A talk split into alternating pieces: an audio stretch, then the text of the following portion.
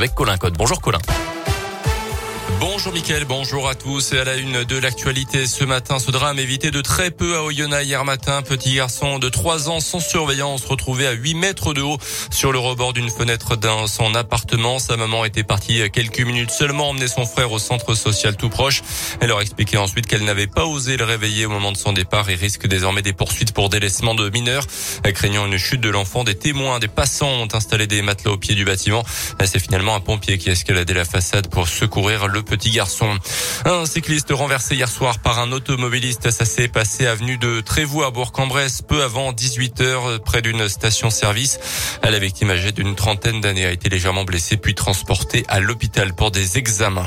Dans le reste de l'actu, ce tragique accident de train hier soir à Calais. Un migrant tué, trois autres blessés, dont un en urgence absolue dans une violente collision avec un TER. Un groupe d'une cinquantaine de personnes se trouvait alors sur les voies ferrées selon les premiers éléments de Un accident qui rappelle celui survenu aux Pays-Bas il y a quelques jours où trois migrants d'origine algérienne avaient trouvé la mort là aussi percutés par un train. En rugby, plus légèrement, un jour de derby en Pro D2 USBO. Yona, le 14e contre le 5e du championnat, c'est assuré à partir de 19h30 à Verchères. Le dernier derby en Pro D2 entre les deux équipes date de 2018 avec une victoire de l'USB. Et puis en foot, victoire nette 3-0 de Lyon face au Sparta Prague hier soir, quatrième journée de la Ligue Europa.